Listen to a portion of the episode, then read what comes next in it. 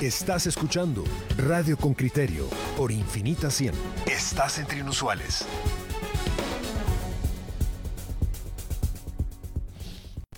Ya estamos de vuelta y miren, em, este reporte lo trabajó Henry Bean en relación a un comentario que nos hicieron en una entrevista ayer, depósitos a nivel nacional y en diferentes puntos para conservar frutas y vegetales. Escuche usted esta Centros historia. de acopio, centros de acopio.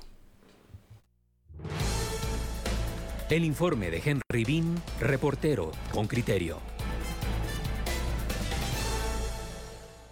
Las pérdidas económicas de tres días de cierre de mercados son aún incalculables. El lunes, decenas de fotografías recorrieron el espacio virtual y mostraron cómo los comerciantes botaron a la basura toneladas de frutas y verduras que no pudieron vender por las medidas impuestas por el gobierno el jueves último, sin previo aviso. Lo acontecido refleja la necesidad de infraestructura para la producción agrícola del país. La emergencia desnudó la frágil operación de la agricultura en Guatemala. Esto incentivó a la discusión de la creación de centros de acopio con cuartos de refrigeración para alargar la vida de los productos. Eddie Mendoza, viceministro de Agricultura. Mire, yo creo que las emergencias también tienen oportunidades y la oportunidad está, está en crear centros de acopio con toda la infraestructura, cuartos fríos, eh, digamos, eh, salas de lavado, porque también tenemos que hacer las salas de empaque para darles valor agregado también a lo que producimos en Guatemala.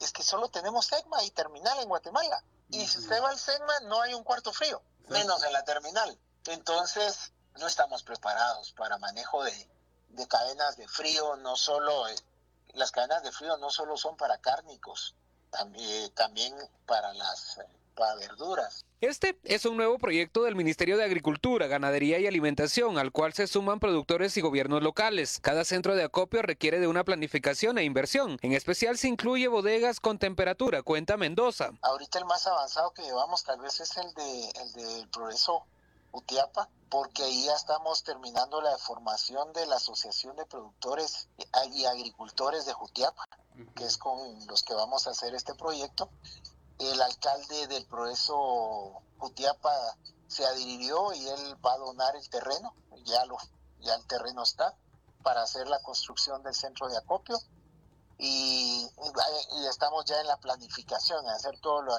los planos y después ponerle ya numeritos y ver de dónde vamos a conseguir financiamiento. Pero eso va avanzado. De ahí con Almolonga también tenemos ya las pláticas iniciales con el con el alcalde de Almolonga. El modelo de El Progreso Jutiapa está contemplado para conservar la cebolla, pues aquel lugar es uno de los principales productores del país. No requiere cuarto frío. Estas bodegas, de acuerdo con el viceministro, proveerán a la agricultura mayor eficiencia, rentabilidad y los protegerá de eventuales pérdidas. Mario Tsirín es un productor de pepinos, pepinillos y tomate manzano en Patsunchi, Maltenango. Aquí las autoridades planean la construcción de un centro de acopio con salas refrigeradas. Sería una de las soluciones que que, sí solventaría bastante la problemática que se está dando porque de hecho esa es una de las medidas que han tomado las empresas exportadoras. Tienen cuartos fríos, mantienen el producto en, cuarto, en cuartos fríos, entonces cuando la demanda baja ellos tienen almacenado todo y cuando la demanda, la demanda empieza a subir nuevamente empiezan a sacar todo el producto. Esa, esa sería una buena solución para, para solucionar ese, ese problema de que los, los productos se arruinan, se descomponen. Este productor se vio en dificultades en abril pasado cuando las autoridades aislaron al municipio a raíz del primer caso comunitario de coronavirus. Solo con las redes sociales pudo impulsar y vender. Luego logró colocar el producto en los restaurantes McDonald's, pero el mercado varió y su producto está en riesgo. Por ejemplo, en, en el caso de un pepino que a nosotros así como precio productor vendemos a 1.25, ahora bajó a 0.70 centavos. Y, y, como manejamos, eh, ¿qué? Cantidades de 2.000, 3.000, 5.000 unidades. Eh, sí, el, el producto sí se pierde. El producto se pierde. El producto se tiene que cosechar al día.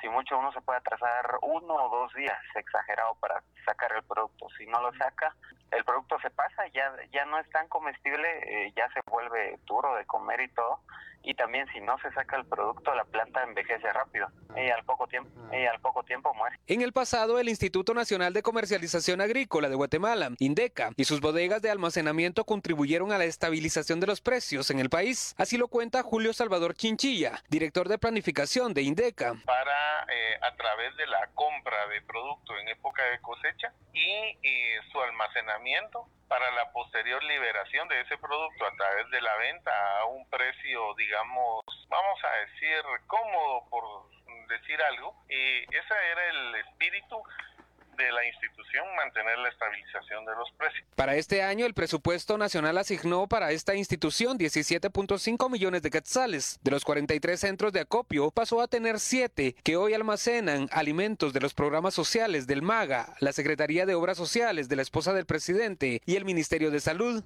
Hay planes de que regrese a su función inicial. Henry Bean, Radio con Criterio. Ya en la línea telefónica se encuentra nuestro entrevistado para este tema. Se trata de Mario Morales. Él es el decano de las sedes externas de la Universidad del Valle de Guatemala en el campus Altiplano y Campus Sur. Bienvenido, decano. Gracias por tomar esta llamada de Radio con Criterio. A ustedes muchas gracias. Mm, eh, ingeniero, a mí me gustaría que, que, usted nos explicara qué impresión tiene usted. ¿Sí sería útil realmente desarrollar una serie de centros de acopios o una red de centros de acopios en territorio nacional para, mm, para mejorar las posibilidades de almacenamiento y distribución de vegetales y verduras? Bien, muchas gracias. Miren, el tema es bastante complicado porque la reacción de la propuesta se obedece a la crisis de las medidas eh, de contingencia inmediata por el tema de la pandemia. Ahora bien, eh, esto el, el INDECA como tal tiene, eh, tuvo su auge de los años 70 a los años 90. El MAGA trató de rescatarlo eh, a partir del, de 2008 para adelante y fortaleció nuevamente la estructura en algunos sitios que tenía, ocho, eh, seis principalmente y ahorita unos siete más. Sin embargo, está canalizado más a productos no perecederos. La experiencia de INDECA no es productos perecederos, sino no perecederos. Claro, granos. Almacena granos, almacena productos envasados como espagueti y otros más, con los programas sociales de proveeduría social hacia los lugares que el gobierno a través del Ministerio de Salud Pública, el MAGA y la CESAN determinan como prioridades para donarles por el tema de la nutrición. Su expertise en los últimos años no ha estado en la proveeduría. La proveeduría última ha estado más en las cadenas de las empresas exportadoras que tienen ya toda una logística ellos tienen organizados los agricultores en el campo, tienen una logística de transporte que tiene que ver mucho con el contexto local. Hay comunidades que no tienen energía eléctrica, hay comunidades que sí tienen energía eléctrica, hay comunidades que tienen donde acopiar, otras no. Pero, por ejemplo, un transportista que exporta, él muchas veces traslada su producto de 7 de la noche al amanecer para aprovechar las horas frío de la madrugada para llevarlo con mejores condiciones a su planta, donde ya en sus plantas de empacamiento pues tienen cuartos fríos. La logística de cuartos fríos puede funcionar con verduras si es necesario.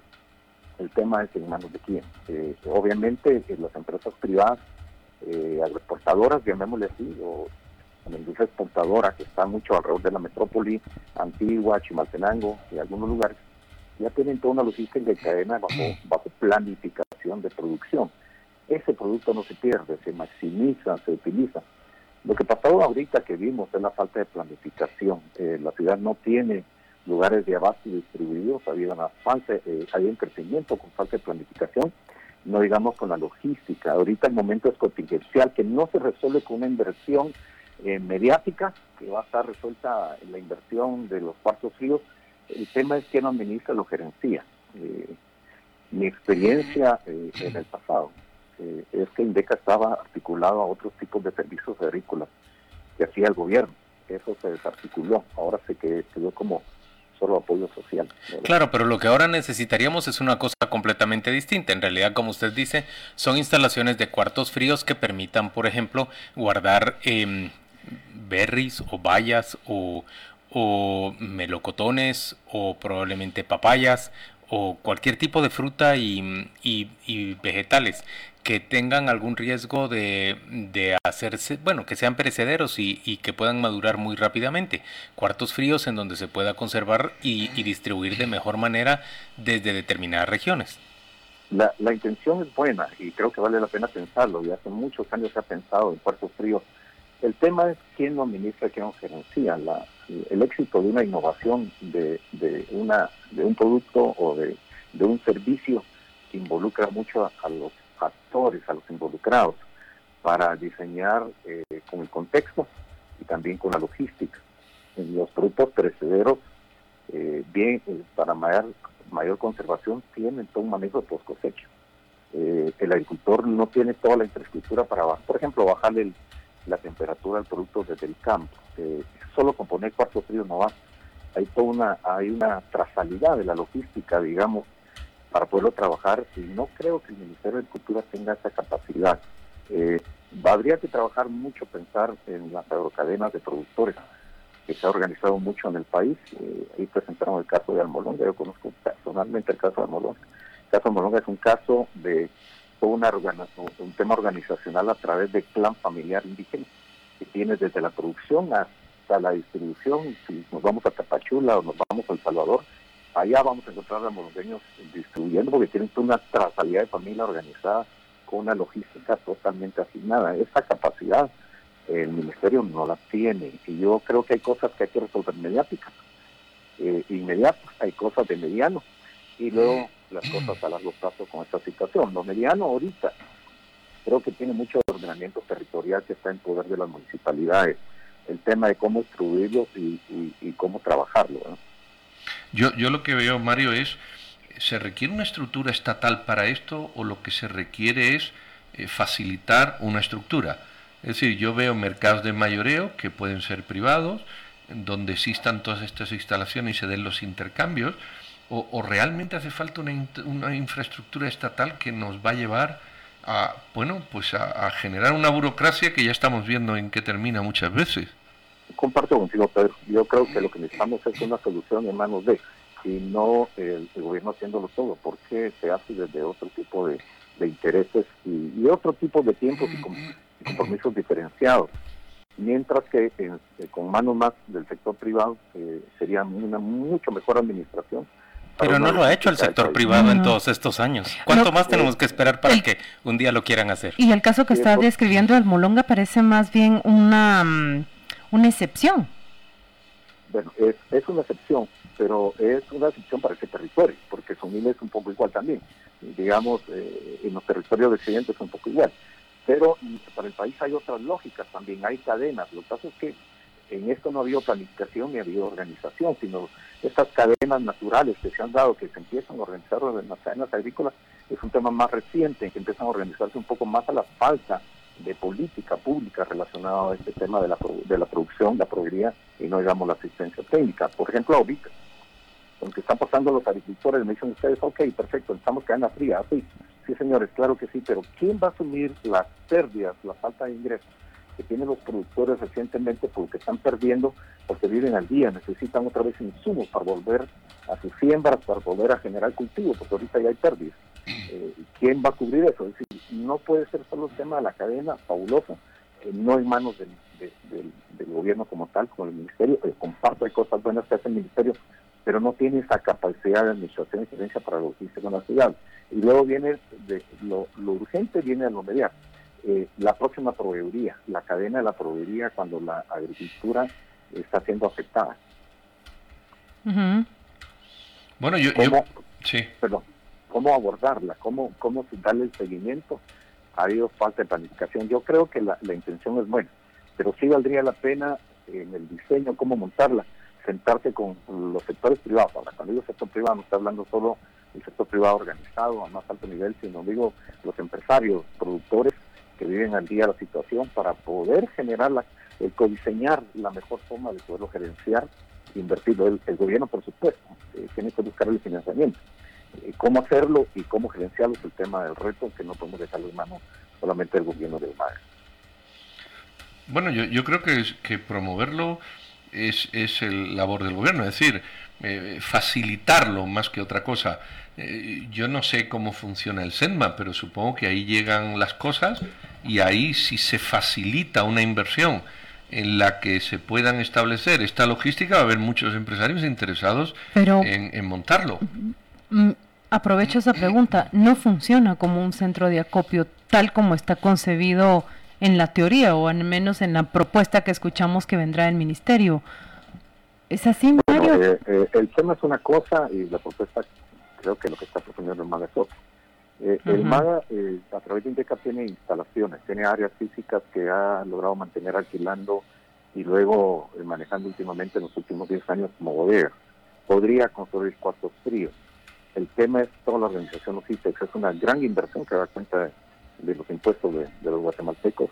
El tema viene cómo manejarlo y gerenciarlo. eso tiene mucho nivel organizacional podría apoyar mucho a los extensionistas eh, y, todo el programa que tiene a nivel municipal. Hay un representante del Ministerio de Agricultura en cada municipio. Pero eh, organizar esto en este momento, el mediático, es bien, mucho más complejo. Yo creo que el tema mediático obedece a desconcentrar los centros de, acopio de la población en este momento y a la normalizar la, la interacción en este intercambio. He tenido experiencias en Costa Rica donde los productores están súper bien organizados y no necesitan tantas cadenas frías. El tema organizacional ha sido eh, mucho más efectivo, pero no tenemos eh, territorios organizados, tenemos mucha eh, conflictividad todavía en los territorios y falta de planificación y organización. una buena organización inmediata resolvería la proveeduría. Ahora, en mediano plazo. En mediano plazo podría ayudar esos cuartos fríos y también asegurar la producción en el campo. Que no estamos preocupados del inmediato, pero nadie se está preocupando de que en tres meses necesitamos otra vez productos. De que se llenen las bodegas. De que no terminemos con bodegas vacías. Ingeniero, usted mencionó que el caso de Almolonga es ejemplar por usted y lo citó a propósito de, de esta discusión. Descríbale a la audiencia, ilústrele por qué resulta ejemplar esa cadena de producción? Bueno, eh, he estudiado esto varias veces y yo creo que es una eh, ya lo nací, la, el perfecto diseño de toda una trazabilidad económica. Las familias de Almolonga son fichés, están organizados en clanes. Eh, más, aunque, por ejemplo, la mayoría de pueblos es evangélico, entonces adoptó muchos valores de trabajo, de economía, de prosperidad, excelente, pero lo que ha mantenido culturalmente, y que no lo veo precisamente en la denominación evangélica, es el tema de la organización familiar, son por planes, respetan mucho las edades dentro de los grupos familiares y todos están integrados a tomar decisiones más horizontales, grupales, aunque delegan en el líder la responsabilidad final. Yo he estado en sus reuniones y es importante eh, cómo ellos se manejan esta lógica. Ellos abordan desde la producción, eh, la organización de la producción, luego la organización del transporte del producto a los mercados y luego el posesionamiento de ellos en los lugares de mercado. Por ejemplo, esta familia va, eh, produce en Almolón de transporta para Retauleo y, Tapachula. Y cuando uno va a Tapachula, al mercado mayoreo de Tapachula o los mercados eh, periféricos de Tapachula, uno va al que le vende al consumidor final y pregunta de dónde de dónde es, y dice, soy del Molón, me casé con una mexicana, ahora soy del Molón. Aquí uno ve toda la trazabilidad que llevan, lo que le permite a la agricultura del Molonga es que el, la venta final que hace de un producto queda en una trazabilidad familiar hasta el, producción, hasta el productor inicial. Hay algo importante en Almolonga. En Almolonga ustedes no van a encontrar monjones, por ejemplo. Y hay una cultura de que yo, agricultor, no soy de clan, pero tengo mi terreno vecino con otro agricultor de otro clan, llamémoslo así. Y si a las 11 yo terminé de limpiar mi zanahoria, pero miro que el otro todavía le falta limpiar su repollo, me paso inmediatamente al otro lado sin que me pida favor y empiezo a ayudarlo hasta que el Un sentido de comunidad bien. un sentido de comunidad, pero eso es cultural. Eso es único en estos territorios. Puede hablar Sunil también, que le dicen Sunil un poco en Cantel. Esto le ha dado un crecimiento económico. Pasaron de, de, que ustedes conocían a Molonga en el pasado, eran más recordados por sus baños que sus productos. Ahora le llaman la cultura de América, por, pero hay mucho que trabajar todavía. Hay un tema ahí de la parte de la contaminación biológica y química que todavía hay que trabajar mucho para asegurar una trazabilidad de esta que agrega licencia agrícola, biológicas, por supuesto. Sí, saneamiento ambiental hace falta mucho y, y, desarrollo urbano, ¿verdad? Que cómo se ha degradado el territorio en general. Es, es, es, un área muy linda y...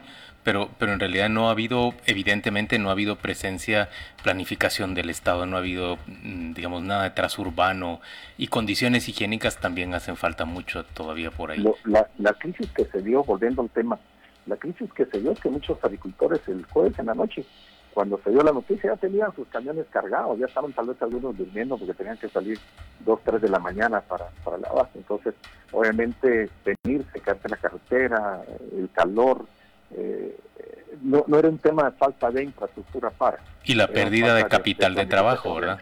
Correcto. ¿Quién repone eso para las resiembras que vienen? Pues, Ese es el tema. Yo creo que este tema está bien pensarlo. Eh, uno es quién no va a manejar, cómo se va a manejar Dos, que no resuelve inmediatamente. Tres, que para poder ganar esas bodegas necesita producción el país y aquí hay un poco de preocupación. Claro. Porque creo que nadie está viendo el financiamiento agrícola, no digamos la asistencia ahorita, dejemos a un lado la asistencia técnica, pero la asistencia financiera muy necesaria para asegurar comida en el país. Ingeniero, muchas gracias por acompañarnos esta mañana en Radio con Criterio y, hacernos pensar más allá de, de, esta iniciativa, de este proyecto que ha surgido en las últimas horas. Gracias por estar hoy con nosotros. A ustedes, muchas gracias. Y María del Carmen de Ola, que nos acompaña, oyente con criterio habitual, muchas gracias por tu sintonía y compañía de siempre. Dice, propongo que los productores de Almolonga asesoren y se organicen con el resto, es decir, ampliar ese sentido de comunidad. Eh, Marlene Seixi nos manda saludos y nos desea Feliz día. Mario Azuria dice, precio del pepino unidad 0,70, el mismo pepino en frigorífico, agregue el costo, energía eléctrica, depósito, seguro de pérdida. En mi opinión, para que no se pierda, 3,50. Es mejor tirarlo. bueno, a lo mejor son los cálculos que hacen algunos. Eh, eh, pero yo le voy a decir una cosa, Mario. En muchos lugares eh, existen estas cadenas de frío como modelo de negocio. lo, que hay, lo, lo que el Estado, en mi opinión, hace mal es erogarse. Eh, yo cuando alguien dice es un cientista social me ponen los pelos de punta y me pone nervioso porque son los culpables de basándose en estadísticas, números y grandes relatos eh, eh, imponer políticas públicas. La dinámica hay que dejarla fluir y si yo veo un modelo de negocio en una cadena de frío lo pongo, porque si el pepino me sale a 3.70 y nadie me lo compra, verá cómo no lo pongo. Entonces hay que dejar fluir las cosas. A me pone muy nervioso cuando el Estado decide cómo hay que hacer las cosas, en esa sabiduría infinita de un montón de gente que llega ahí, además en Guatemala, que no tiene ninguna capacidad porque no ha superado una oposición de mérito, sino que es de amiguismo. Entonces yo en eso lo dudo ya por sistema, como los buses. No, la MUNI lo sabe. No, lo sabe el que lo gestiona, el que lo renta, el que lo hace. Eh, eh, en fin, ¿qué, le voy a contar que, que ya no, no hayamos vivido? Entonces lo que hay es que dejar fluir. El Estado tiene que, generar dinámicas para que el modelo de negocio que funcione se haga y el que no funcione, pues que se cierre. Eso es lo que tiene que hacer el Estado y no meterse en negocios, bueno, según mi, mi manera de ver, pero bueno.